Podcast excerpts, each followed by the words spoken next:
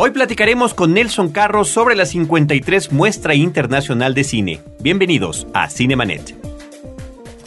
El cine se ve, pero también se escucha. Se vive, se percibe, se comparte. Cinemanet comienza. Carlos del Río y Roberto Ortiz en cabina. www.frecuenciacero.com.mx es nuestro portal principal. Este es el programa dedicado al mundo cinematográfico. Soy Carlos del Río y saludo a Roberto Ortiz. Carlos, el día de hoy tenemos un invitado especial que nos va a hablar de uno de los banquetes fílmicos del año, que es la Muestra Internacional de Cine en su emisión número 53. Se trata de Nelson Carro, él es actualmente subdirector de programación de la Cineteca Nacional, él es crítico de cine, académico, escritor, investigador, un hombre que ha volcado su vida hacia el mundo cinematográfico. Nelson, muchísimas gracias por acompañarnos. No, gracias a ustedes, ¿qué tal?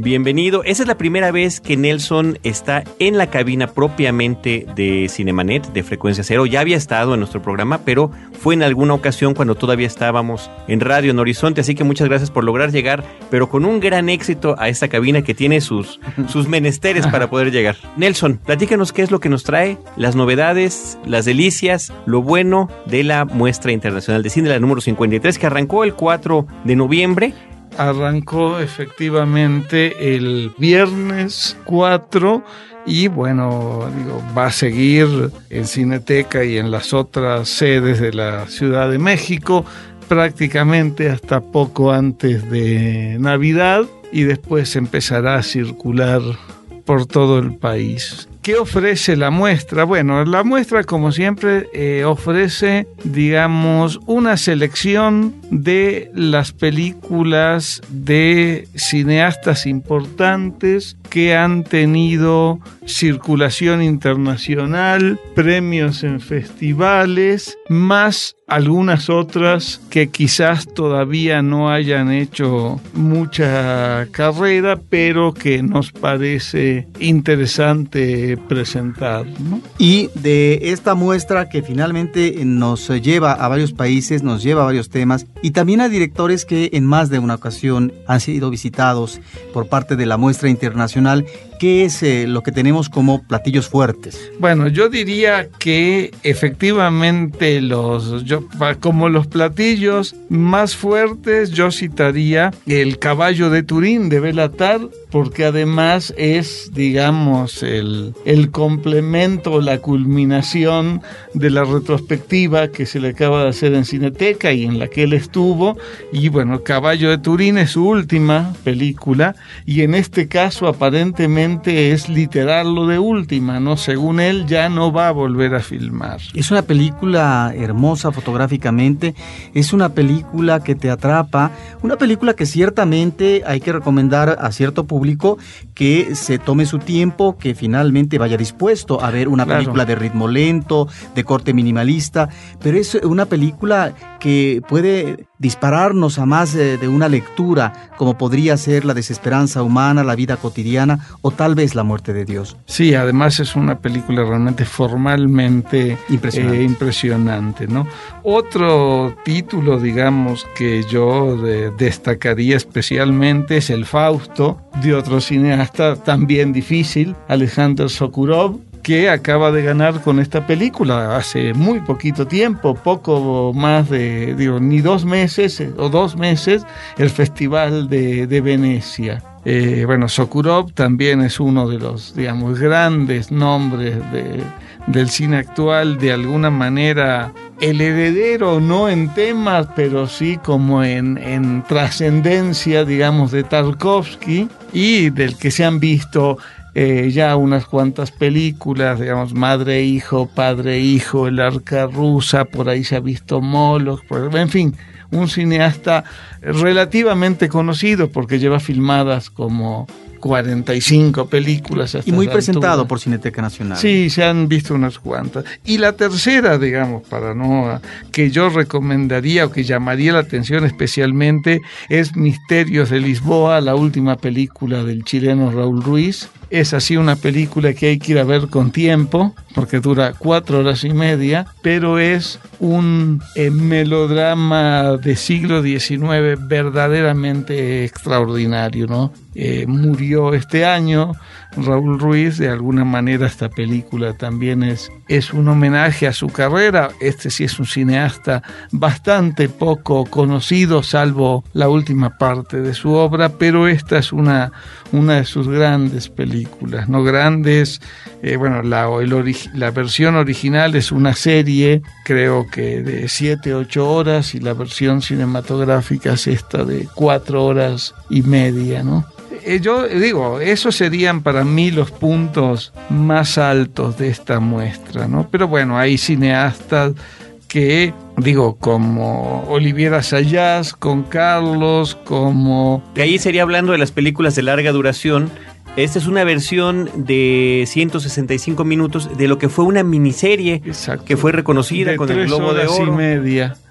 Que ya se vio la serie incluso a través de cable, ¿no? Sí, ahora es eh, una película que te atrapa desde el primer momento porque pareciera que estamos ante un thriller policíaco eh, o de corte político porque es un personaje real y tiene eh, escenas muy fuertes que te meten en esa dinámica de la acción y al final de repente uno como público esperaría la continuidad de la acción, pero me parece que hay un corte, obviamente, edición que tiene que ver con la reducción a cine, en donde finalmente no observamos eh, una parte de la vida de eh, Carlos, pero es eh, un personaje sumamente interesante de una lectura actual también, porque tiene que ver con este trabajo de los mercenarios al servicio, sino del imperialismo capitalista, de otro tipo de intereses obviamente políticos en la parte de las repúblicas árabes y es realmente un, personaje singular y que en la película está muy bien presentado. La historia del famoso chacal, ¿no? Exactamente, y además la película tiene una gran virtud que la pintura de época, sobre todo en la parte de los 70, es muy cuidada y muy, muy rigurosa, ¿no? Sí reconstruye muy bien la época y, digamos, el espíritu de la época. A mí me hace acordar mucho a la banda Bader Meinhof de Uli Edel, que es muy similar en, esa, en esa parte, ¿no? Esta sobre Carlos, la otra sobre Meinhof. Pero las dos tienen esa misma pintura de la época de digamos, la búsqueda de la revolución internacional, en fin, una serie de temas, ¿no?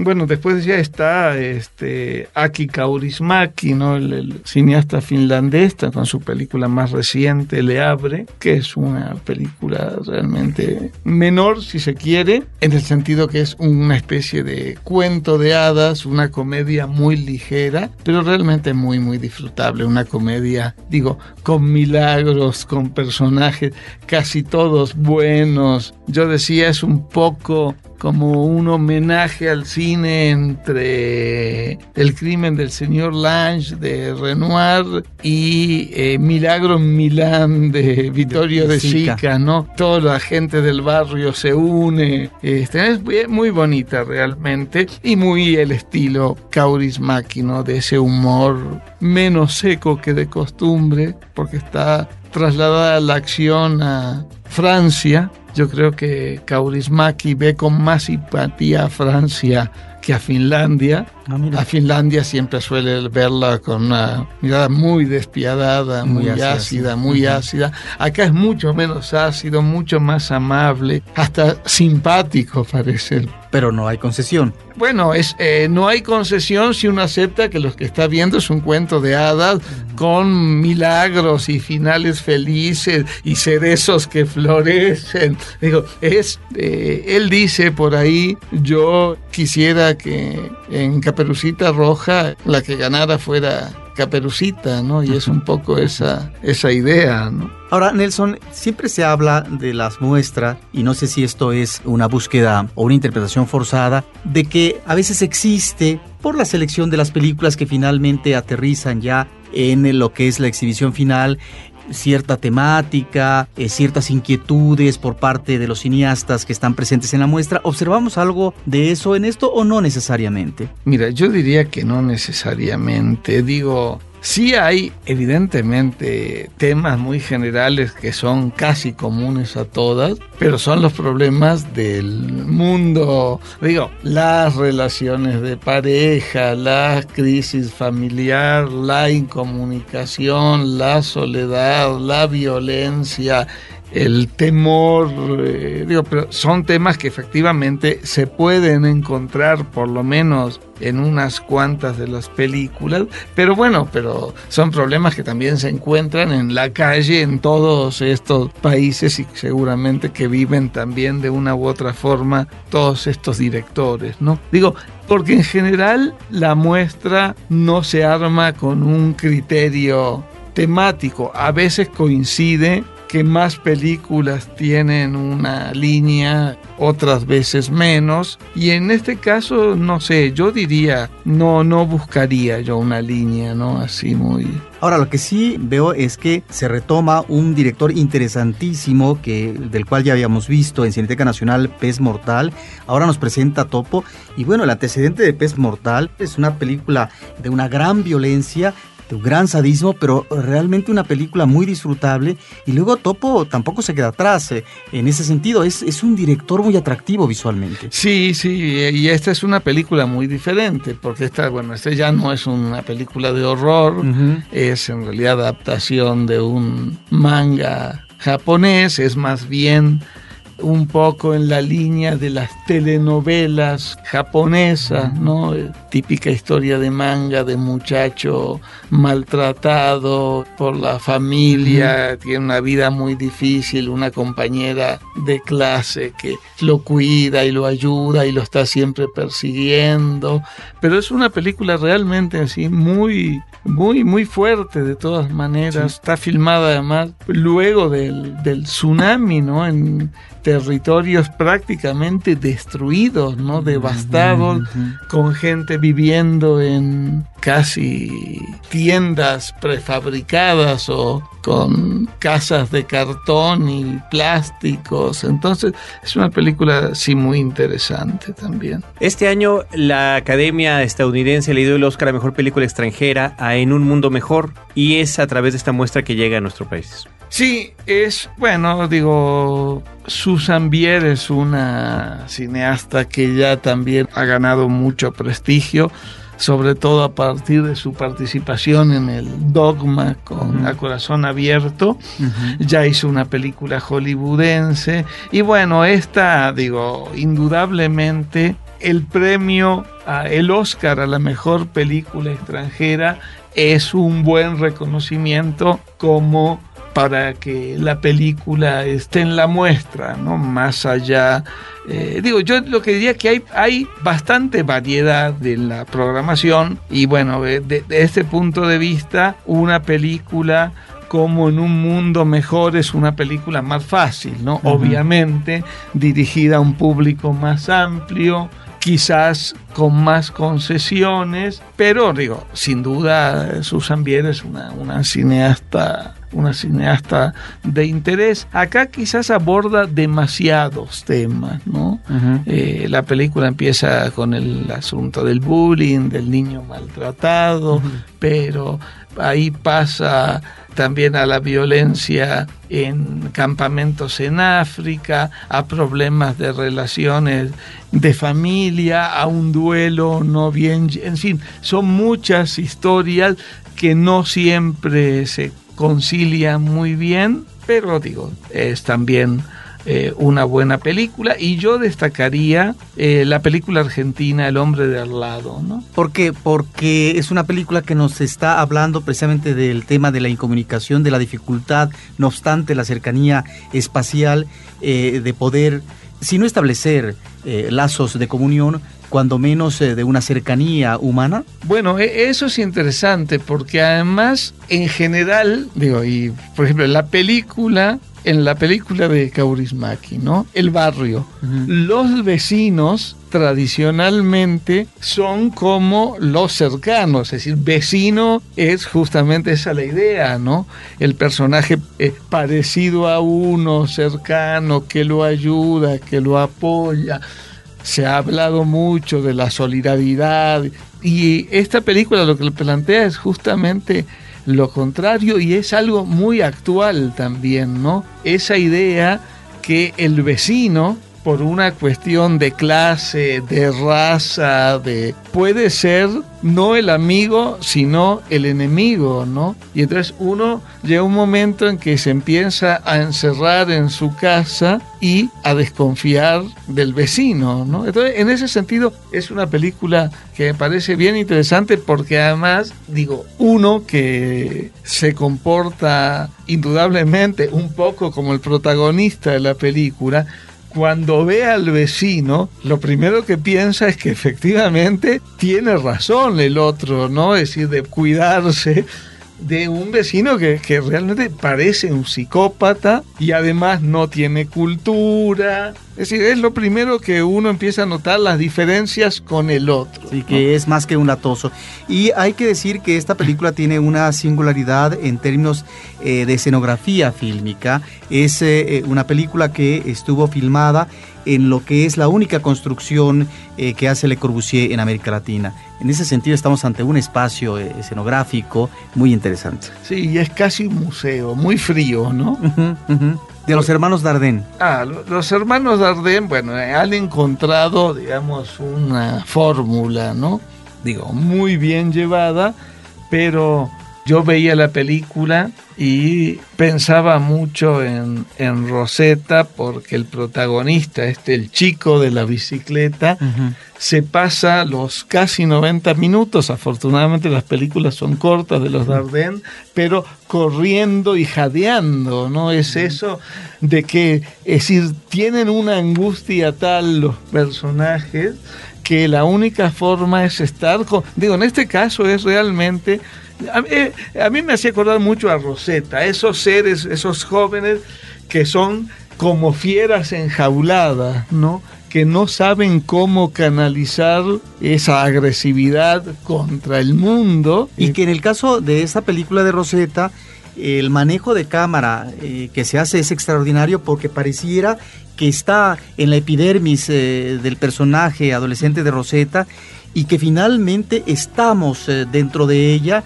en ese mundo adolescente obsesivo, conflictuado, y que por eso mismo ese estilo de narración es la que nos eh, lleva, en, el caso de estos eh, directores, a aproximarnos de una manera muy fehaciente con los personajes. Sí, en este caso la cámara no es tan así como en el caso de Rosetta, pero de cualquier manera sí transmite muy bien la angustia de este niño, porque tiene desde como de 11 años en este caso, que no sabe realmente eh, cómo canalizar todo su odio, toda su agresividad contra la sociedad, su amor, digamos, no correspondido con su padre, en fin, pero es muy muy el estilo ya característico de los de los Dardenne y una película sobre un grupo rockero emblemático. Bueno en ese caso sí la de la película de los Doors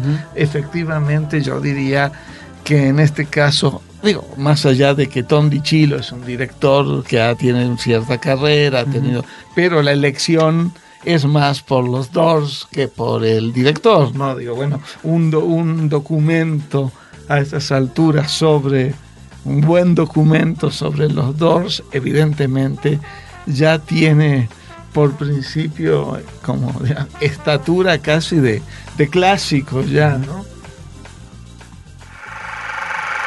Cinemanet está de intermedio. Regresamos en un instante. Las diferentes expresiones artísticas se entrelazan con la tecnología y los medios digitales en Arte 2.0. Entrevistas y reflexiones sobre el arte en red y las redes de artistas. www.arte20.org. Un podcast de frecuencia cero. Digital Media Network. Ahora, diseñar y hospedar su página web será cosa de niños. En tan solo cinco pasos, hágalo usted mismo sin ser un experto en Internet. Ingrese a suempresa.com y active ahora mismo su plan.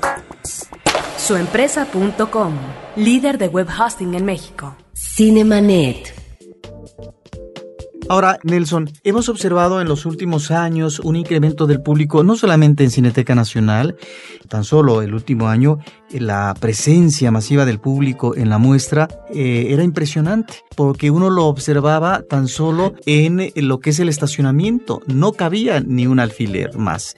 De tal manera que esto nos habló de una muestra el año pasado muy exitosa.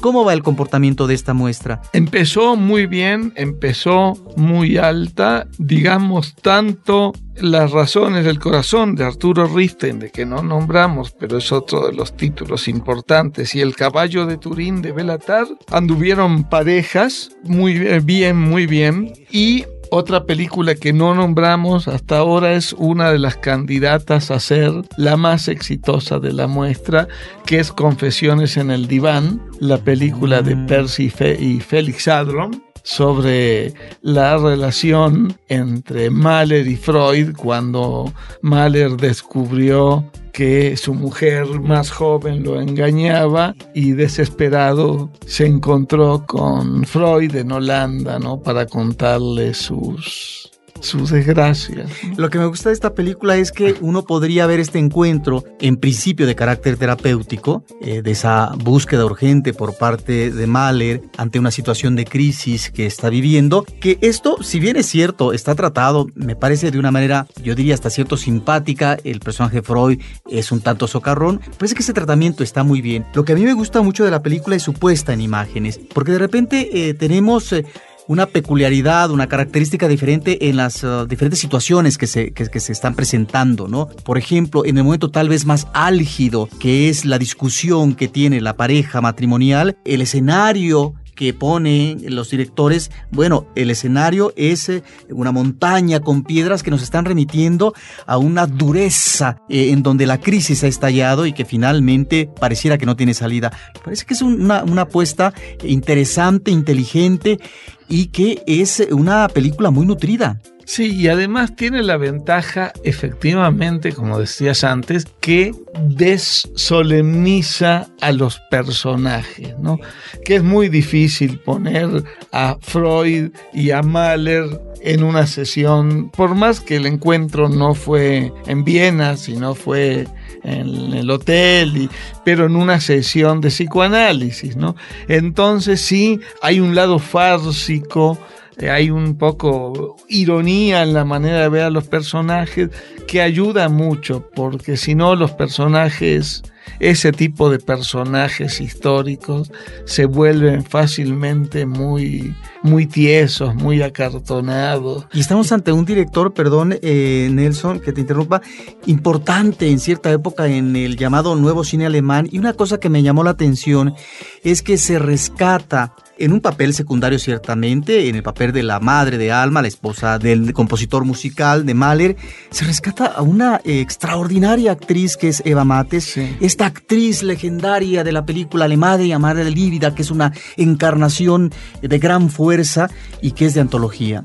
Sí, además Percy Adlon, su mayor fama fue con las tres películas que hizo con esta famosa actriz en la época, este, que se llama Marianne Sageberg, ¿no? Que hizo primero Sugar Baby, después Café Bagdad, que fue famosísima, fue su mayor éxito, que se convirtió en serie televisiva, después se convirtió en musical, es decir, fue una obra muy, muy importante en su momento. Hizo una tercera con ella, eh, Rosalí sale, va de compras o una cosa así. Y bueno, y después su carrera se volvió menos, se olvidó un poco, ¿no? Pero realmente fue un cineasta importante que ahora se retoma con esta película. Nuestro amigo Antonio Camarillo, que es del podcast Horroris Causa, dedicado a puras cuestiones de terror y demás, recién regresó de Sitges y dice que ah, independientemente de haber visto un montón de películas por, allá en ese festival de cine de horror, que indiferencia que ya mencionaste hace ratito, Detachment, que le pareció verdaderamente aterradora e inquietante.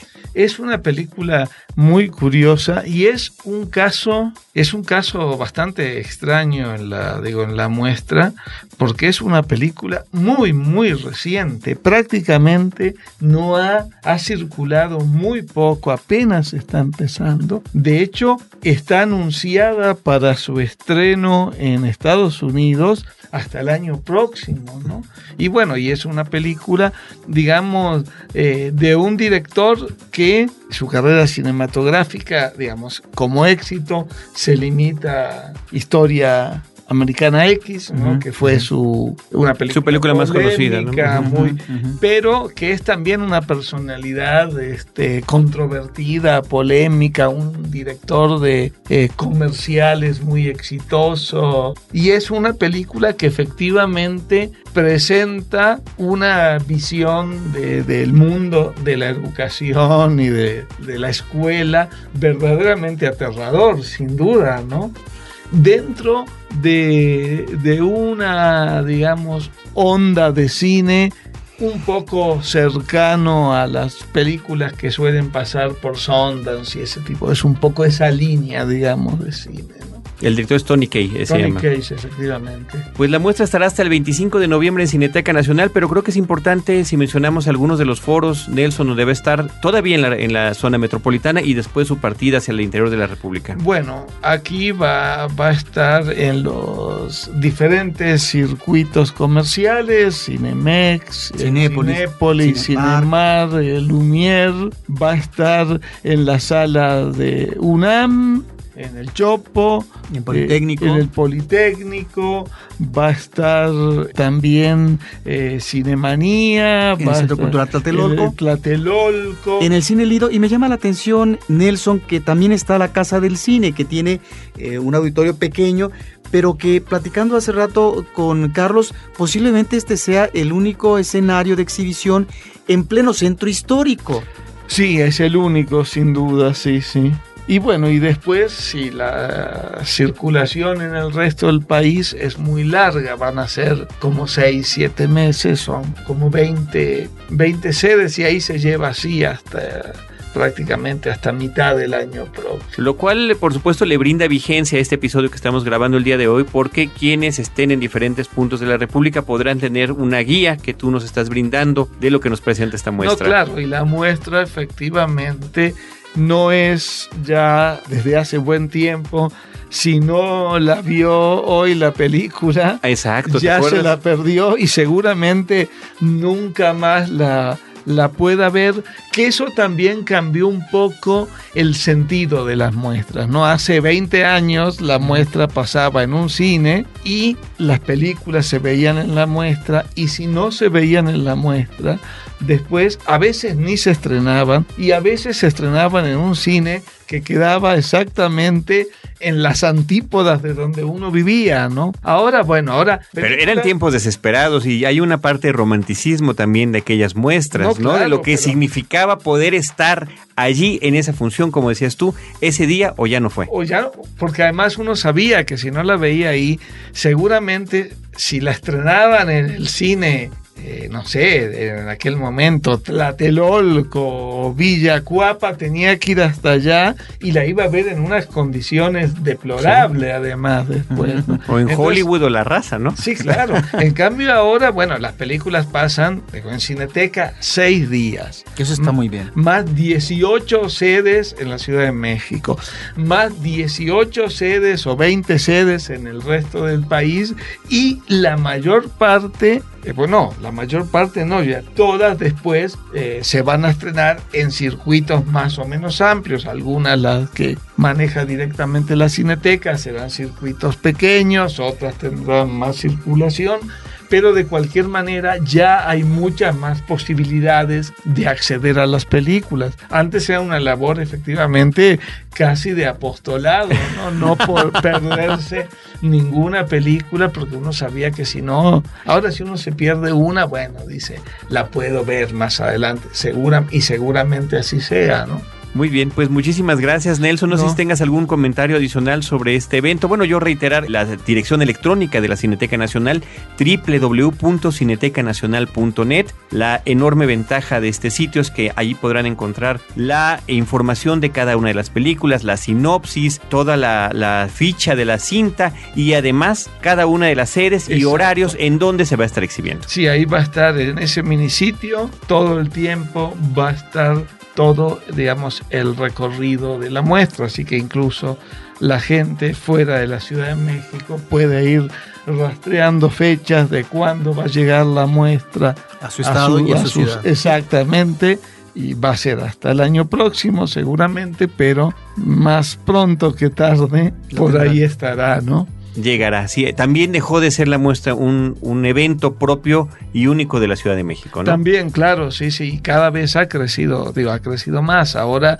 ya son, digo, como 20 sedes, ¿no? Y eso hace que efectivamente eh, también ayuda a que las películas tengan mucha, mucha más vida, ¿no? Ahora, esto también nos lleva a la consideración de que lo que ustedes decían hace rato sobre la única opción al año de cine de calidad internacional con directores eh, contemporáneos importantes de toda una trayectoria, premiados en los festivales eh, más eh, interesantes, era la opción y la única alternativa en los últimos años hemos encontrado ya a través también del apoyo institucional y privado eh, lo que son los festivales, toda una serie también de ciclos, eh, de manejos de un cine del pasado, pero sobre todo contemporáneo, que está ahí, no solamente en la Ciudad de México, sino en los festivales de provincia, pero que a tantos años de distancia, estamos hablando de la muestra número 53, quiere decir que la muestra sigue siendo un referente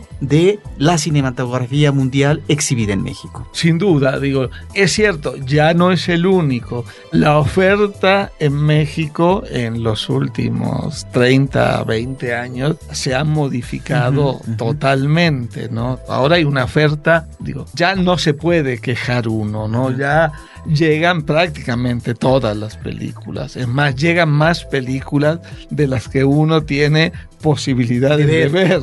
Sí. claro. Este, entonces ya no hay argumentos para quejarse. Digo, nadie puede decir a estas alturas qué mal cine vemos en México. ¿no? Antes era muy común oír eso, pero ahora eh, se tiene acceso a casi todo el cine. Digo, quizás muy pocos lugares tengan eh, mejor oferta, ¿no? Digo, París, Nueva York y dos, tres lugares más, ¿no? Entonces creo que sí es un buen, digo, hay una buena oferta. A veces, y no, no lo digo por la muestra, pero a veces sí, hay menos público del que uno esperaría, ¿no?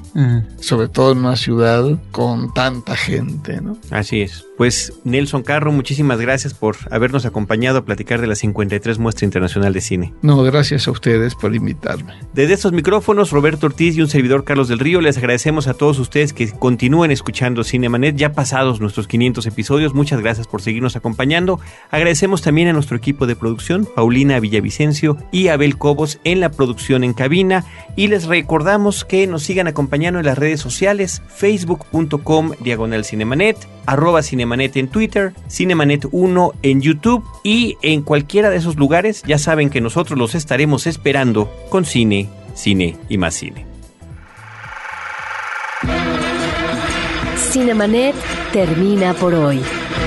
Más cine en Cinemanet. Frecuencia Cero, Digital Media Network, www.frecuenciacero.com.mx, pioneros del podcast en México.